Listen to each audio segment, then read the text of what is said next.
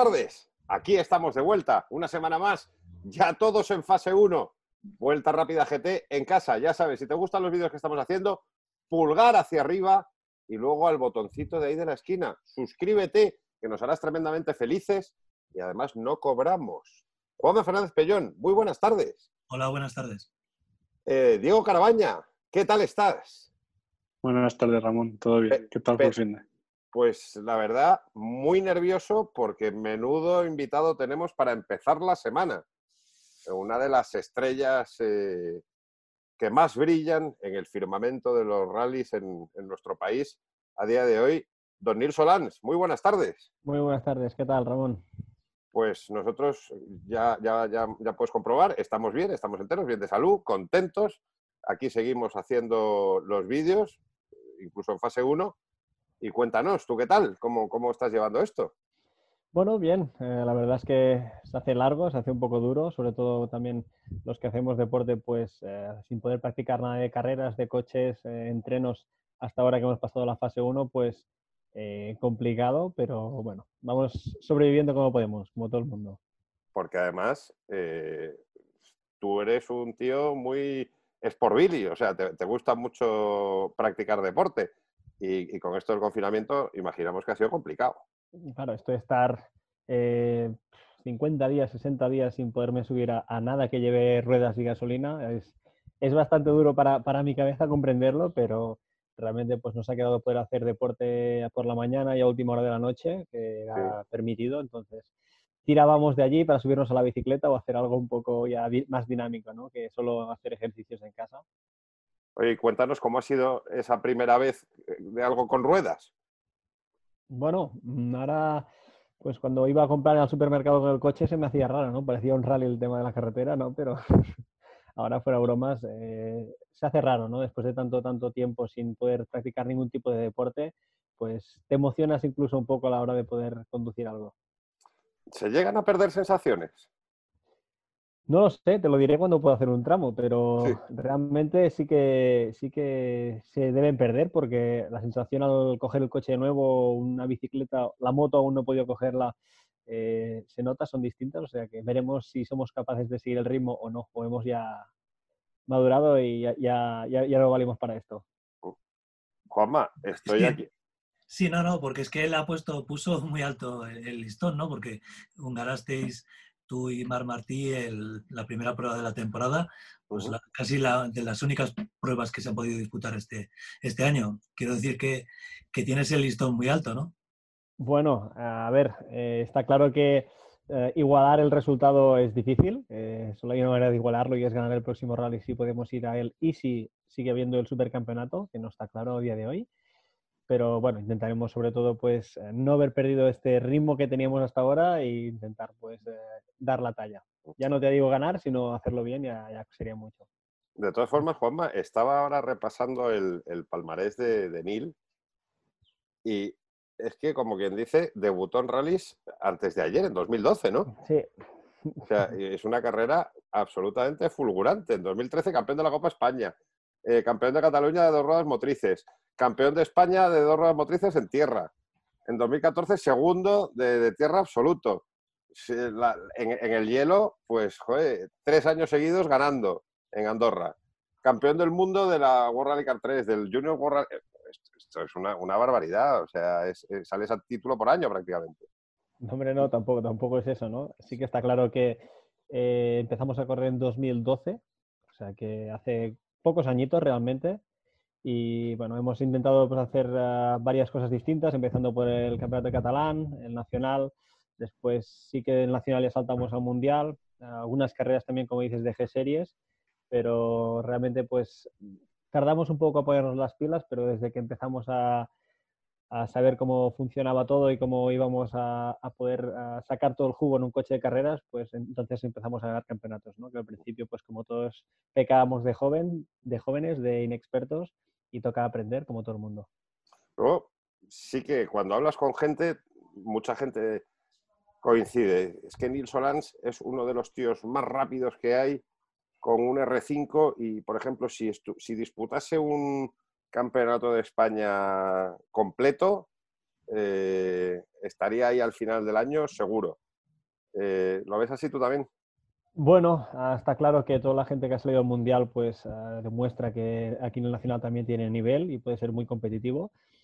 Eh, sí que está claro y me gustaría pues poder estar en el Mundial, cosa que está muy difícil hoy en día como están las cosas y con todo esto del COVID pues aún más. Pero bueno, como te he dicho antes, pues ah, sí que es cierto que tenemos mucha experiencia, que hemos aprendido bastante, aún nos queda bastante por aprender, pero sí que creo que en el Nacional podríamos ser muy competitivos, intentar optar por la victoria. Juanma. No, no, es decir que, que has eh, tirado la toalla de, volver al Mundial o, no. Pues es jovencísimo.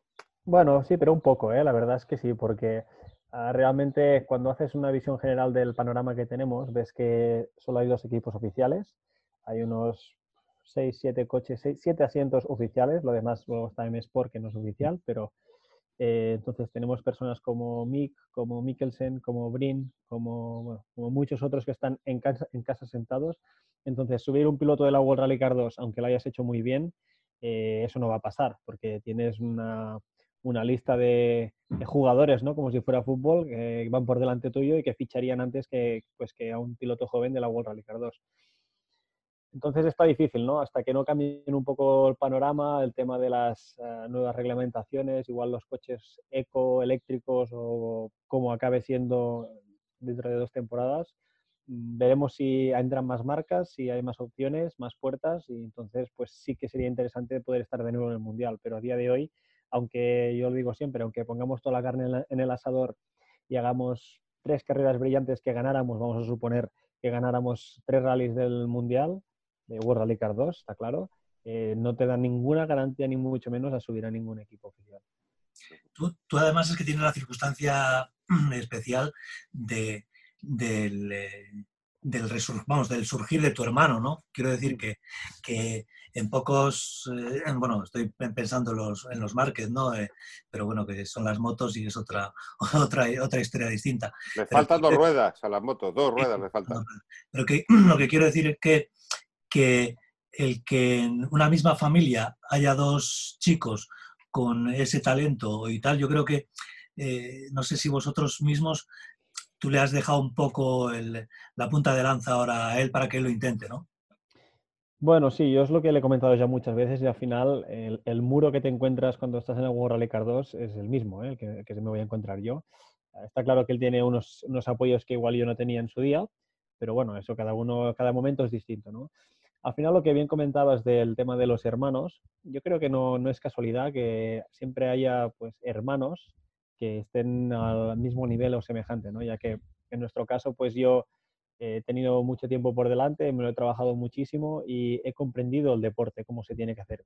He comprendido cómo se tiene que hacer cada cosa para hacerlo perfecto al límite, siempre pensando en el crono. Luego desde fuera puede parecer una cosa, una otra, o que es que tú derrapas, es que no sé, cada uno tiene su forma de conducir, ¿no? Pero al final los puntos claves en los rallies son los mismos para todo el mundo. No es casualidad que siempre tengas a Tanak, a Ogier y a Neuville, eh, los tres peleando en cualquier rally del mundial. Es porque hacen una serie de cosas diferentes de los demás y todos bien hechas. Entonces, pues, hasta ahora en la historia que yo sepa no había, no había, habido, no, había habido nunca eh, dos ah, campeones del mundo junior que fueran hermanos y pues desde que lo logramos nosotros hemos podido pues estar en este libro de récord Guinness supongo pero realmente es porque sabemos cómo hacer las cosas. Yo a Jan le he explicado todo lo que sé he intentado pues colaborar al máximo ya no solo en conducción sino en setup en notas eh, en todo. Y realmente al final pues un poco es como si conduciera yo no también. Al final es es el mismo estilo y aunque Jan sea más fino y parezca otro tipo de conducción, los puntos claves son los mismos y, los ha llevado a cabo perfecto, ¿no? A cabo perfecto. Entonces, eh, ha ganado este Mundial Junior que se lo merece y que está muy bien por todo el trabajo que ha hecho. Tú le enseñas a Jan y ¿quién te enseña a ti? Yo soy autodidacta. Totalmente. Sí, todo. A ver, y está claro que cuando empecé, empecé al principio, me ayudaron mucho, pues, entre Miki, Miki Báñez, mi copiloto de toda la vida, eh, Uriol Juliá, toda la gente de Mate de Pera, de mi pueblo que somos, pues me dieron consejos, está claro. Yo el 2012 no tenía ni idea de lo que era un rally, ni mucho menos. ¿Zanini también? No, Zanini no en este caso. Lo conocí más tarde, no. Más tarde, no, más tarde. Mm. Entonces, el inicio, pues eh, me, me, guiaron un poco de cómo funcionaba todo ellos. y a partir de allí pues ya, ya volé solo y tardé unos años en darme cuenta de que tenía que aprovechar al 100% la oportunidad que tenía y cuando pues realmente me di cuenta apreté muy fuerte, eh, no, no, en, no en el estilo de correr, sino de trabajármelo mucho en casa, de pensar, de darle muchas vueltas, de estudiármelo todo y, ahí está el punto clave. El otro día, en, en, un vídeo que hicimos eh, no, hace, no, hace, mucho, con Pedro de la Rosa, Oriol Serviá, eh, Miguel Ángel de Castro y, y, Ángel Burgueño, sí, sí charlábamos sobre el tema en los circuitos, que, que, los pilotos muchas veces tienen que pensar que hay más vida, hay, vida más allá de la Fórmula 1, hay un montón de, de especialidades. Eh, quizá en el, en el, mundo de los rallies y, España, que, nosotros siempre hemos mantenido, que España es un país eminentemente de, rallies en cuanto al automovilismo se, se refiere, eh, eso de tener como meta el mundial, eso que dices, he tirado un poco la toalla, eh, está claro que hay otros caminos, ¿no? Uh -huh. ¿cómo, ¿cómo, ves esa, esa, esas otras alternativas que hay por ahí? Bueno, yo lo veo bastante claro, ¿no? Y aquí la prensa tiene un papel muy importante, uh -huh. o sea que todos vosotros pues tenéis un poco de papel muy importante, ya que sí que es cierto que hay muchos otros deportes, muchos otros, uh, digamos, um, no deportes, sino dentro del automovilismo, muchas otras sí. clases, tal, pero siempre van marcadas un poco por lo que haga la gente de aquí importante. O sea, donde esté Carlos Sainz, donde esté Fernando Alonso, uh. eso va a atraer mucho más prensa y por lo tanto va a traer muchos más sponsors. O sea, es muy difícil que yo ahora quiera hacerme eh, la Clio Cup, por decir cualquier, lo primero que me viene a la cabeza, cuando no hay nadie de renombre allí, no se le da eh, bombo al tema, eh, me será muy difícil encontrar sponsors. En cambio, si yo me voy al Dakar donde tenemos a un Fernando Alonso, a un Carlos Sainz, a un Albert Llobera, a toda esta mm. gente, eh, será mucho más fácil para mí pues intentar eh, vender y ayudar a una empresa a nivel de publicidad que si me voy a, a un sitio donde no está este movimiento. ¿no? Entonces la prensa tiene un, un, punto fuerte muy importante y es que al final un patrocinador lo que quiere es poner la tele y ver su coche en pantalla. Uh -huh.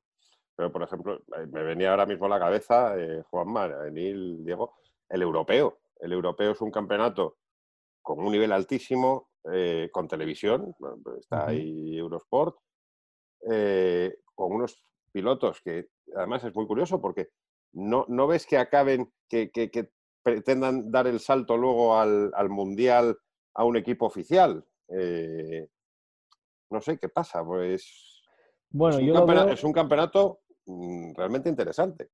Sí, yo lo veo un poco mmm, igual, ¿no? Porque realmente a nivel de prestaciones, el precio por kilómetro o el, o el, gasto que tú puedes tener o la inversión que tengas que hacer es la misma que el mundial. Igual en el europeo haces 70 kilómetros menos en un rally, uh -huh. pero realmente el precio por kilómetro es el mismo o más, porque realmente tú también te tienes que desplazar igual y haces menos kilómetros. Sí que gastas igual un set menos de ruedas o, o dos, no sé exactamente cuál, depende del rally, está claro, pero los precios están ahí, ahí. Entonces, para hacer lo mismo que puedo hacer en el europeo o en el mundial, eh, claro. yo personalmente escogería mundial.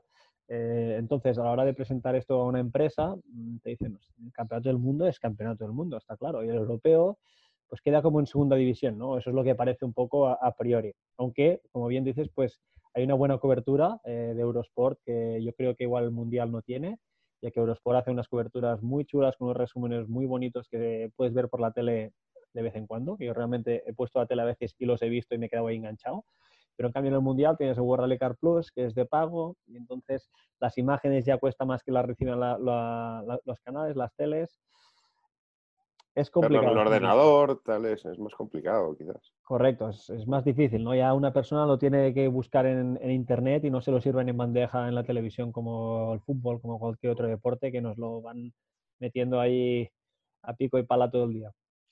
¿Y, y cómo viviste el, el, conseguir el título del Mundial Junior? Porque te, fue, fue, una gesta muy, muy importante, ¿no? Bueno, eh, yo, mira, os voy a ser sincero, había un punto que yo corría en rallies al principio pues porque a mi padre le gustaba, pero yo no era exactamente un, un, piloto modelo, ¿no? Yo sé cómo era yo cuando tenía 23 años, 22 años, que me gustaban las carreras porque yo sabía ir rápido, pero no era mi pasión. Entonces hubo un punto que dije, hasta aquí, tengo que ponerme las pilas y esto tengo que aprovecharlo y tengo que ganar porque sé que los puedo ganar. Lo que tengo es que trabajarlo porque veo que tengo fallos tontos y, pierdo tiempo en según qué zonas porque es que no me lo trabajo. Entonces, cuando decidí hacer un punto de aparte y aplicarme al tope, eh, pues llegué al campeonato junior que le dije a Maciej Kłoda, que es el responsable de M-Sport eh, Polonia, le dije, este año no es como el anterior, porque yo ya había corrido un año, no era Mundial Junior, era la Drive DMAC, y bueno, había ido a, correr literalmente, como cualquiera, ¿no? Pues le comenté que, mira, este año pues eh, yo he cambiado mucho durante un año, me he estado aplicando muchísimo, tengo las cosas claras y este año voy a por el campeonato y voy a ganarlo. Y entonces empezamos el campeonato, ganamos las cuatro primeras pruebas ya del tirón y hicimos dos segundos. O sea que eh, fue una buena temporada realmente.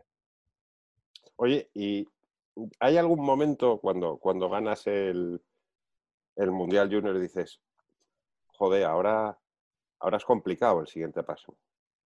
Mm, no, yo al final no me preocupaba, ¿no? Porque en el impaso que había hecho la Drive DMAC y había ganado el Mundial Junior, corrí media temporada con un R5 de Calm Competition, con la marca de ruedas Hankook, mm. y me sorprendió lo semejante que podía llegar a ser el tipo de conducción eh, al límite, haciendo todos estos puntos clave perfecto que, os he comentado antes, con un R2 a un R5. ¿no? Sí que la velocidad es más alta, pero el coche también se agarra más y frena más. Entonces, eh, al final es un tema de, adaptación pura y dura. Y bueno, así... no, me, no me refiero... te, planteo mal la pregunta. No me refería a nivel conducción. Mm, decir como, como proyecto. Es decir, que ahora esto es eh, mucho más caro, mucho más complicado llegar. Eh, ¿Sentiste a lo mejor vértigo de...? No, a ver, está claro, yo cuando gané el Mundial Junior no era como ahora, ahora Jan pues ha ganado el campeonato y le han dado un coche y si tiene que que la vida para correr.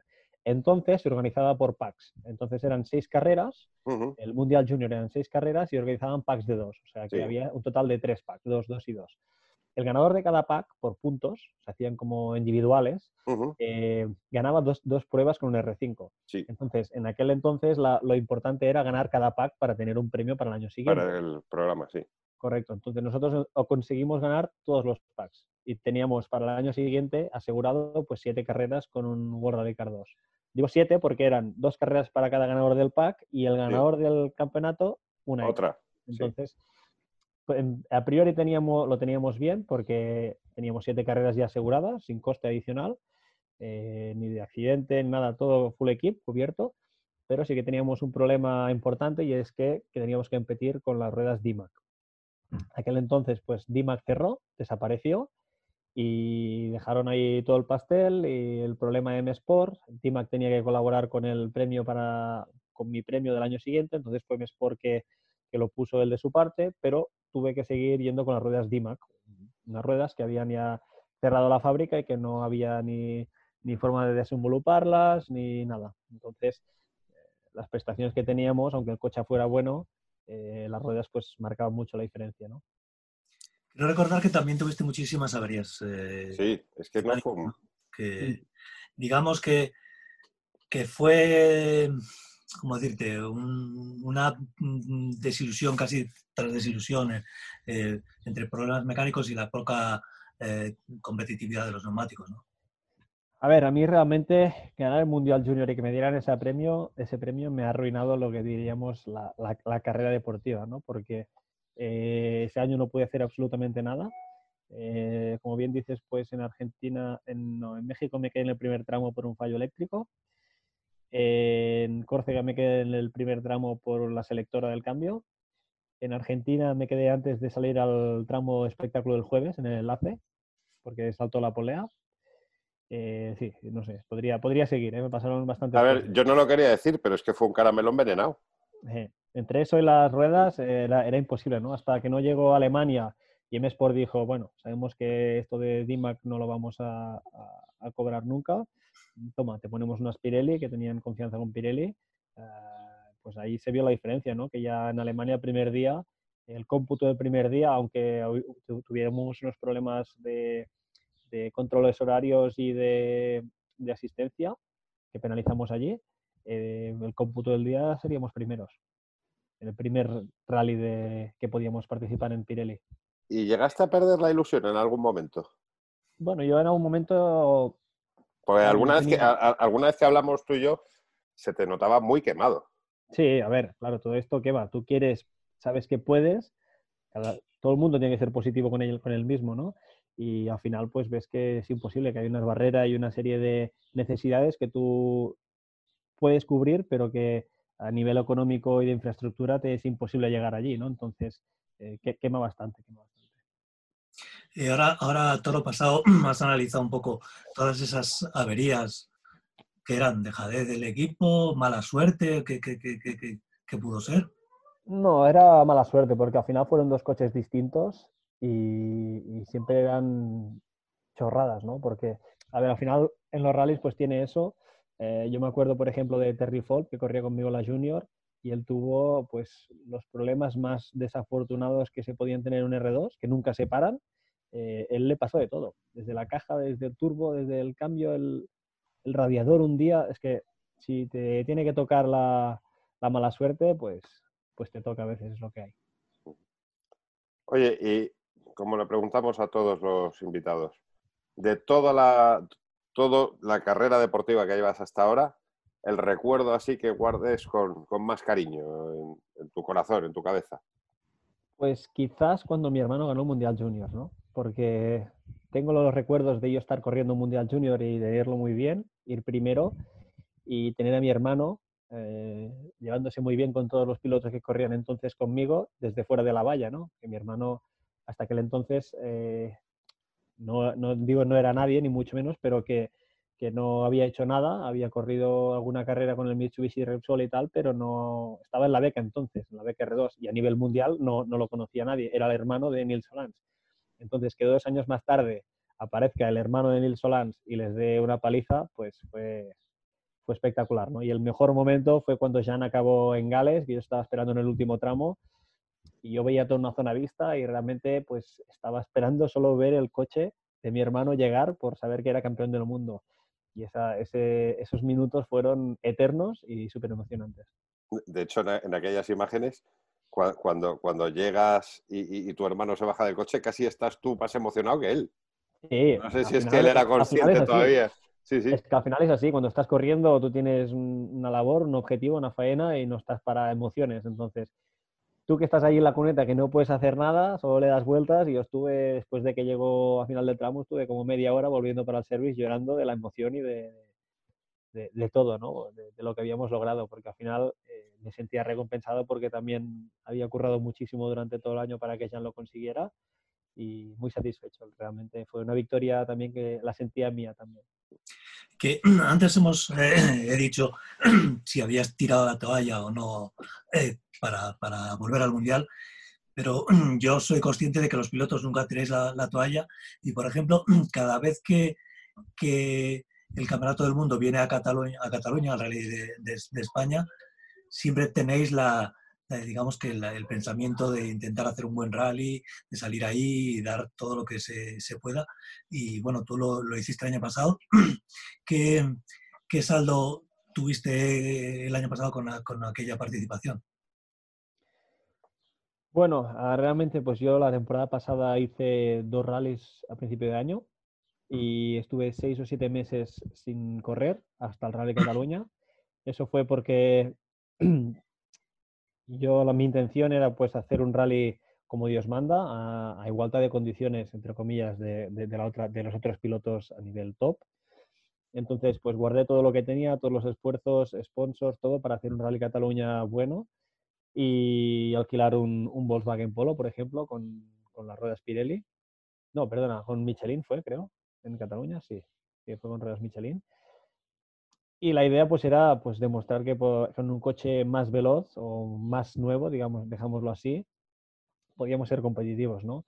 Y de hecho pues eh, yo creo que quedó bastante demostrado ya que al final pues eh, yo llevaba seis o siete meses sin subirme al coche de carreras, hice unos 30 o 40 kilómetros de test en Portugal que los hicimos con Amador en un tramo que encontramos, en mojado además, y ya en el primer tramo del rally hicimos el scratch. En el segundo tramo del rally volvimos a hacer el scratch. Y hostia, es muy, es muy diferente, ¿no? Porque yo, por ejemplo, acabé el primer tramo del Rally Cataluña de tierra y le dije a Marc, sí que hemos ido bien, pero nos habrán calzado la de Dios porque no he ido cómodo, la línea no le he aprovechado igual todo lo que podía, había un poquito más de grip de lo que mi cabeza se imaginaba, pero me dice el Mark, no, tío, pero si hemos hecho el scratch, ya no, no puede ser, no, no. Esto, esto con otras ruedas, con otro coche y otras circunstancias, aquí nos meten la de Dios. Y no, no, pues el scratch, pues quedé muy sorprendido. Y vas con las Pirelli. Iba, este año iba, Pirelli, ¿sí? Sí.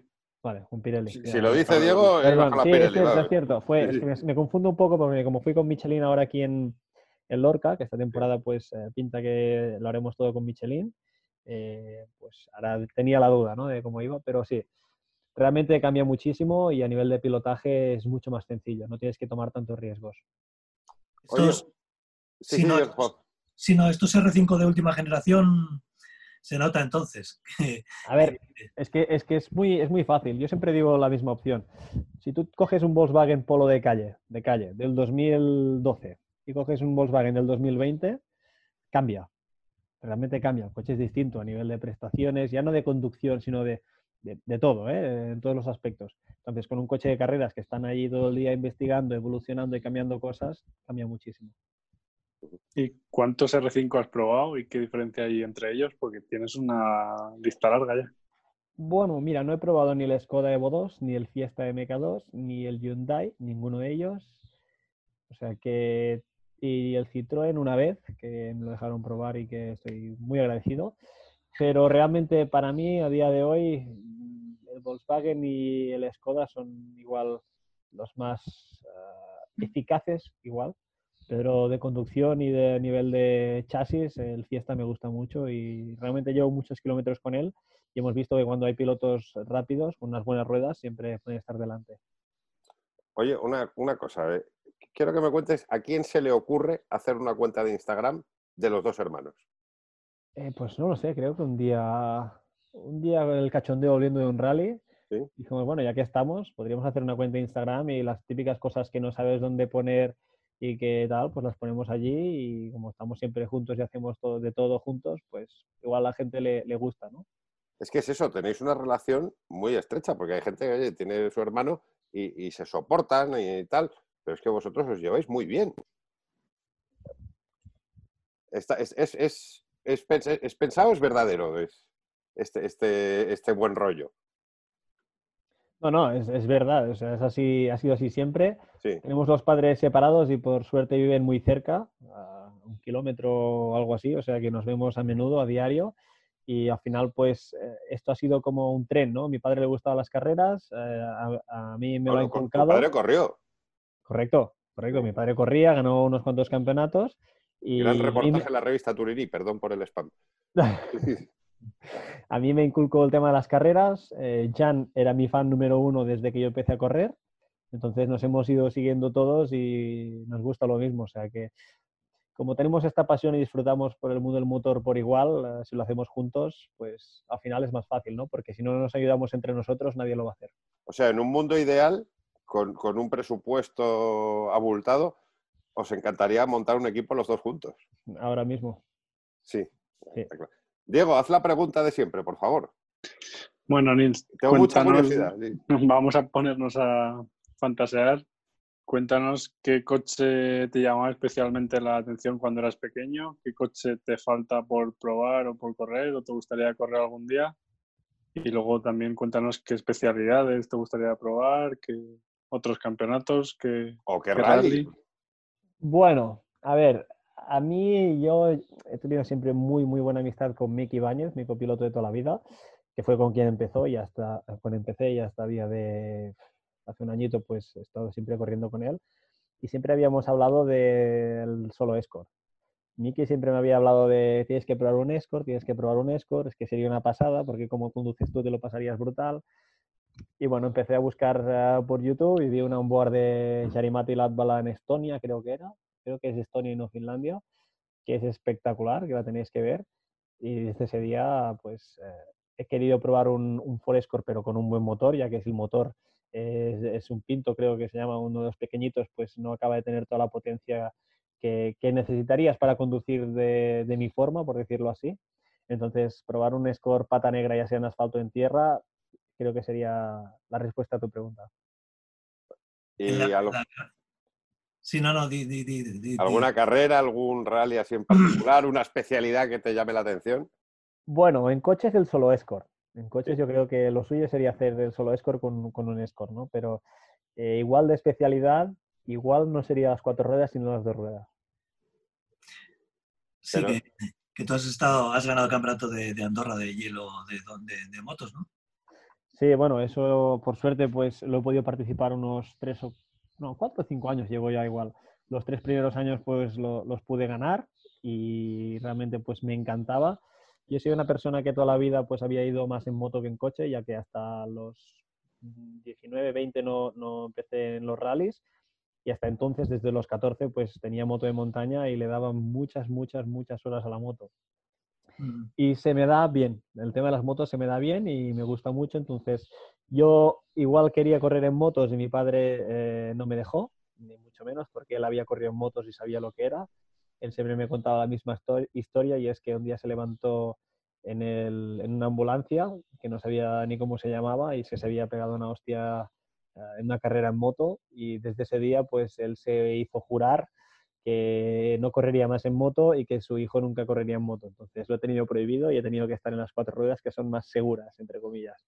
Mm. Oye, a mí lo que me llama la atención es que un tío tan joven que diga, no, sí, a mí al principio tampoco me gustaban tanto los rallies, no me llamaban tanto, se haya ido a la hora de, de- de soñar y pedir un coche así que, que le gustase a nada menos que un Forest Cord. O sea, la Ah, gente, claro, eh, a lo mejor la gente piensa más Kit Car, Super 1600, tal, pero coño, es que te vas hace De unos hecho, ahí cuantos están, añitos. ahí están las entrevistas que casi toda la gente de nuestra edad estamos diciendo Kit Car y así, todos los pilotos han dicho. Sí, sí. A ver, yo yo sí tengo que ir a ver un rally, me gusta ver un Kit Car, solo por la emoción de cómo suena. Eso es como un Fórmula 1 de los V12 o V10. que Sonaban espectaculares y solo para verlo prefiero ver un V12 o un V10 que un Fórmula 1 de hoy en día, eso está claro, ¿no? Y para un rally también. Pero si fuera para conducir, ah, y hay una cosa que me gusta diferenciar siempre y es que yo cuando estoy corriendo en rallies no estoy disfrutando, porque estoy calculando todo el rato, estoy intentando hacerlo todo perfecto, etcétera, etcétera. No estoy disfrutando. Igual disfruto cuando llego al hotel y pienso en el día que he pasado o los momentos que he pasado, ¿no? Pero si es para disfrutar y, y disfrutar el momento, cada momento, cada curva, un Escort yo creo que te permitiría pues soltarte y conducir como te gusta, no pensar en el crono, sino solo en disfrutar, hacerlo disfrutar a los demás y O sea, la fórmula festival esta también que, que Ah. hay, ¿no? No, con todo lo que está contando ahora me acuerdo y ahora entiendo bien lo, lo bien que se lo pasó en la carrera de campeones que, que hizo Dani Sordo en Cantabria. Ah, bueno. Claro, estaban allí y encima con los Carcross, que eso es pues lo, lo- lo- lo máximo, ¿no? No, esa carrera fue realmente espectacular. Yo creo que la familia de Dani pues hizo, bueno, los dos Danis hicieron un muy buen trabajo. No es fácil organizar todo eso y que funcione tan bien como fue. Y realmente la pista estaba perfecta. eh, todo el mundo pues era súper próximo a los pilotos, a, a la afición y todo fue espectacularmente bien y realmente pues sería un honor poder eh, volver a ir otro año ya que me lo pasé pues en grande y espero que todo el mundo también. Hablamos ya para, para ir concluyendo de, pues eso, es- espectáculos de, con coches y pilotos de, nivel, en recintos cerrados. Se habla mucho de, en esta era post-COVID-19, de, de rally sin público. ¿Cómo ves el futuro? Difícil, no lo sé. Es bastante difícil predecirlo, ¿no? Porque sé que a partir de ahora van a cambiar mucho las cosas. Pero bueno, tenemos una pequeña suerte y es que en el mundo de los rallies no es como en todos los otros deportes, o la mayoría, y es que la gente no tiene que estar sentada en unas gradas, todos juntos. Entonces, ah, al ser todo por el monte, por la montaña y tal, es un poco más, estará un poco menos restringido, espero yo, ya que tienes esta libertad ¿no? de espacio que los otros tipos de deportes, ya sea Fórmula 1, motos, fútbol, tenis, todo lo que sea con pelotas, por ejemplo, tienen que estar en una grada en un recinto cerrado.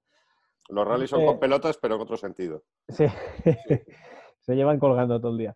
Pues eh, eh, lo suyo es ver cómo cambia todo, el tema sobre todo eco dentro de los rallies y las especificaciones pues del COVID y cómo va a cambiar todo hasta dentro de poco, veremos, veremos cómo acaba. Pero yo creo que no va a cambiar mucho en rallies. Cuando, cuando hemos coincidido en las, en las series en Andorra, que por cierto, una vez te dejé, ya te recordé el otro día, dejé, El coche. porque, porque el coche con el que tenía que hacer yo la final, porque tu compañero había roto, no sé si la caja de cambios o algo así. Sí. Y eh, allí en las que series, con el frío que hace y todos bien tapaditos, allí el COVID no sé yo si tendrá, tendría mucha cabida, ¿no? No lo sé, a ver, yo no soy médico ni mucho menos, pero lo que he oído, el radiopatio, me han dicho que el COVID, pues, eh, es, eh, le va mal el calor porque está prote- protegido por una proteína y no sé qué, y que le va mal el calor. Entonces, no sé si el frío le ayuda a conservarse, ¿no? Pues como, como nosotros, como con- con la piel, pero, pero no sé, no sé, realmente igual hace tanto frío que se muere allí el bicho y nos deja en paz. Allí también te lo has pasado bien en Andorra, ¿no?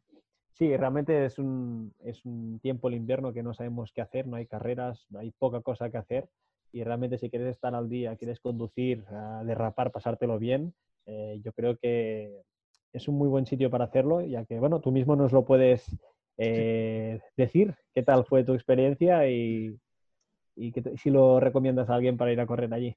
No, no, claro, yo se lo recomiendo a todo el mundo, porque he ido muchos años a probar coches y aquella vez fue incluso pues, para hacer una carrera.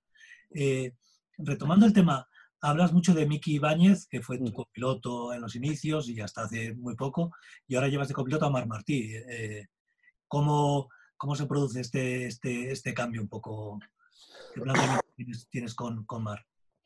Bueno, eh, yo aprendí con Miki, realmente pues eh, fuimos un gran equipo porque hemos ido evolucionando los dos juntos, pero llegó un punto que también necesitaba pues aprender a que me tiraran de mí, que aprender más cosas nuevas y primero de todo, yo mis notas son en catalán, eh, estoy acostumbrado a tenerlas en catalán, entonces en castellano me costaría bastante eh, asimilarlo todo a esa velocidad. ¿Qué pilotos había en ese momento? Estaba Carlos, que estaba corriendo, estaba Marc, que ya no había dejado de correr con Dani. Y Marc, pues eh, conociéndome un poco y tal, pues me quiso echar un cable y subir conmigo. Y realmente pues lo agradezco mucho porque lo que se aprende de una persona que ha, como Marc, que ha estado tantos años en el Mundial, en equipos oficiales, que ha corrido con tantos coches, ha hecho todos los rallies del Mundial, es, es indescriptible, ¿no? Todo lo que te puede ayudar, esos granitos de arena, esos pequeños consejos eh, son importantes, ¿no? Porque te subieras a cualquier otro copiloto que no tiene esa experiencia y si te comenta medio tramo, tira, tira, que hay más grip, mm, dices, oye, déjame, que, que si me la pego, me la pego yo. Entonces, si te lo dice Mar Martí, que ha hecho todo lo que ha hecho y tiene el palmarés que tiene, pues se le puede hacer caso. Pero con buen, ejemplo, ¿eh? con buen rollo. Sí, Todo. sí, perfecto, Sí, sí, sí, no hay problema. A ver, y sin ánimo de ser aquí, sálvame y no quiero entrar en, en líos. Simuladores, ¿qué, qué te parecen? Bueno, yo creo que hay un gran salto entre la realidad y la simulación. Sí. La, la propia palabra lo dice, simulación, ¿no? Pero igual está claro que cada plataforma trabaja distinta. No, ahora no voy a hablar solamente del, del supercer virtual, sino hay muchísimas plataformas, hay muchísimos juegos, muchísimas, ¿cómo le diría yo? tipos de, de- de físicas para los coches. y Pero lo, ves, lo útil para, para mantener un poco reflejos, sensaciones. eh, Bueno, lo veo útil para seguir estando un poco conduciendo, ¿no? Pero para mí, yo lo usaría lo mínimo posible, porque eh, está claro que al final tú cuando conduces, mucha parte de tu subconsciente conduce. O sea, tú estás pensando en cómo trazar, en cómo tal, pero al final muchas reacciones, eh, mucho tema de las físicas te sale de dentro. Entonces, cuando tú te vicias mucho a un juego, ah, igual el juego no es lo real que, que tú quisieras, no podrías conducir igual que la realidad, pero al cabo de jugar muchas horas, tú esto lo has suplantado y ya estás conduciendo como el juego te permite. Entonces ya estás cambiando la forma de conducir, aunque sea en el juego. Pero sobre todo si haces... y quizás eh, no está el respeto y ese tipo de variables cuando te vas jugando Claro. el, el- el pescuezo. Claro, primero no notas las fuerzas G, ni mucho menos, aunque el asiento se mueva, no, no hay fuerzas G, hay movimiento, pero no tiene nada que ver. Y el tema percepción de velocidad y respeto, que esto una, una pantalla no, no te lo da. El tema miedo de chocar contra un árbol, eso ya El, depende. ten- el de- tendón homopédico, ese que, que conecta el pie con el huevo derecho, ¿no? Básicamente, eh, ese es un tema importante.